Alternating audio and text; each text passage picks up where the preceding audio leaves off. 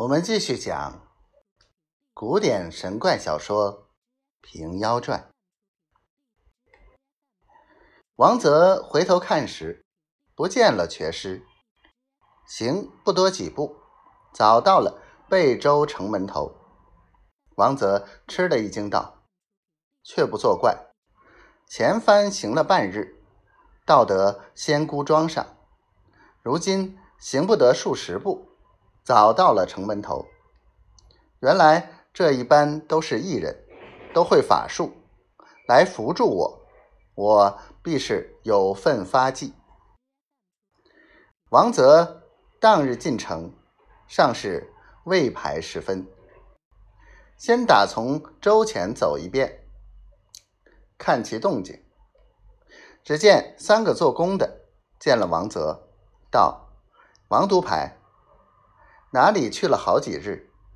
知州相公唤你不到，好不心躁嘞。王泽听说，慌忙跑进州里，见了知州。知州问道：“王泽，你这几日在哪里？”王泽道：“小人往乡里看个亲戚，原想一日转回，不意道路上受了些风寒，睡倒了三日。”今早才起得身，闻知相公这呼唤，小人特来参见，还不曾到家里。知州道：“既是有病，不计较了。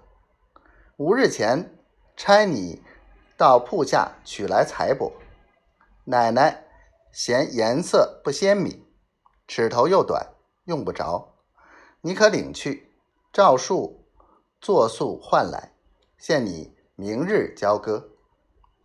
小姐佳期尽了，专等才衣，休得迟误。留下换个心腹亲随，到司衙里讨出彩帛来，共是十三匹。叫王泽点清了数目收去。王泽答应了，两手抱出州衙，一直到自家屋里坐下。想到我王泽好晦气，才快活的三日，回来没讨中茶吃，这赃官又来歪缠了。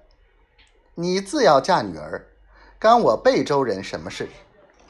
铺家银又不肯发还，叫人硬赊，取着东西还要嫌好道歉，弄得乱乱的，又去倒换。你做官府的，直这般强横，一头说，一头把财帛展开，待要重新折好，提起看时，吃了一惊。先前送进去是个整匹，如今一头剪动了，足皮展看都是如此，取尺来量着，每匹短了五尺。